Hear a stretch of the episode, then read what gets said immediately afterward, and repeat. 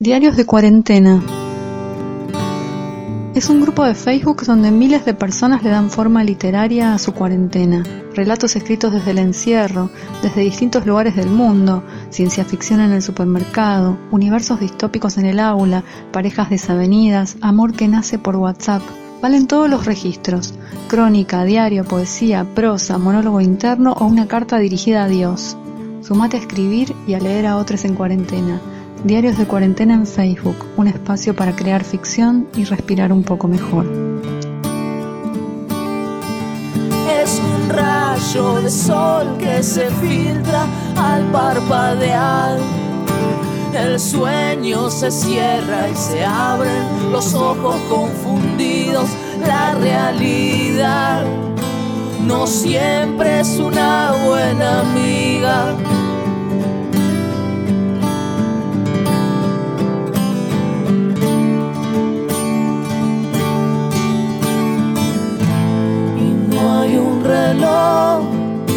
Que el tiempo como yo. Tres horas una vida. Soy Virginia Feynman desde Diarios de Cuarentena en Facebook y hoy quiero compartir con ustedes este texto que recibimos de Carlos Leibovich. Prendo la luz, apago la luz, me baño solo. Duermo y nadie me despierta los gritos ni golpes. No me cambian mi identidad. Puedo ir al balcón e inhalar aire. No tengo que taparme los ojos. Ingiero comida. Hablo con mis querides y hasta los puedo ver.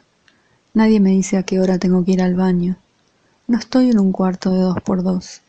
Tengo cama donde sueño, no una base de cemento sucia y fría donde tengo pesadillas.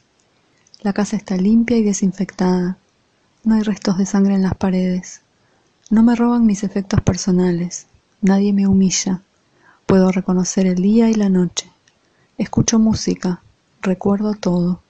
Cuarentena es por la vida. Desaparición es para la muerte. Carlos Leibovich, sobreviviente del Centro Clandestino de Detención, Tortura y Exterminio, El Atlético. Bueno, es fundamental en este escrito la firma, ¿no? la, aclaración en esa asignatura, la, asunción de quién es el que escribe, sobreviviente del Centro Clandestino de Detención, Tortura y Examinio del Atlético, Carlos Leibovich. Pone en clave todo el escrito anterior. Algo fundamental que está haciendo Carlos es marcar una diferencia que para otros no fue tan obvia, ¿no? Estas quejas que solíamos escuchar del encierro, de, que nos tienen presos, de que reclamo mi libertad, de que esto es una infectadura, una dictadura. Acá hay una persona que vivió realmente la dictadura y que viene a decir que la cuarentena es por la vida y que la dictadura tenía un propósito de muerte.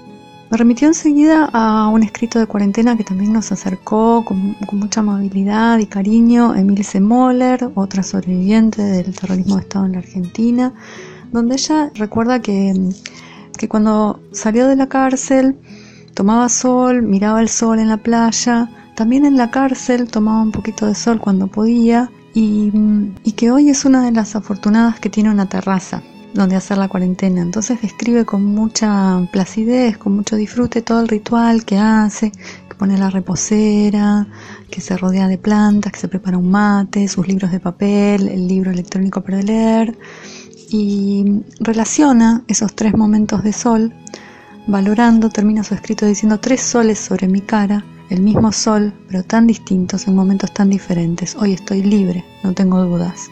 Lo siento, lo disfruto, lo valoro, lo gozo.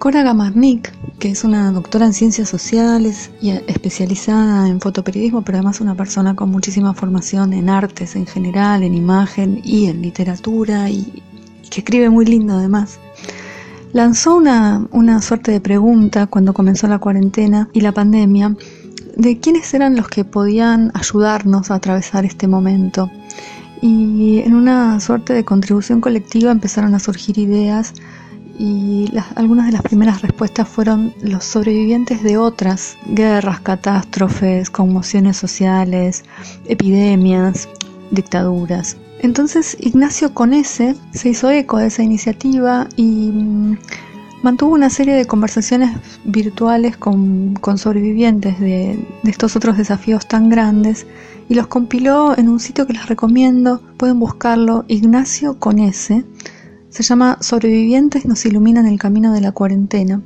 donde reproduce estas entrevistas y mm, rescata, hay un destacado en, ese sitio que es el textual de alguno de sus entrevistados que dijo, generar redes de solidaridad, eso es vital para sobrevivir.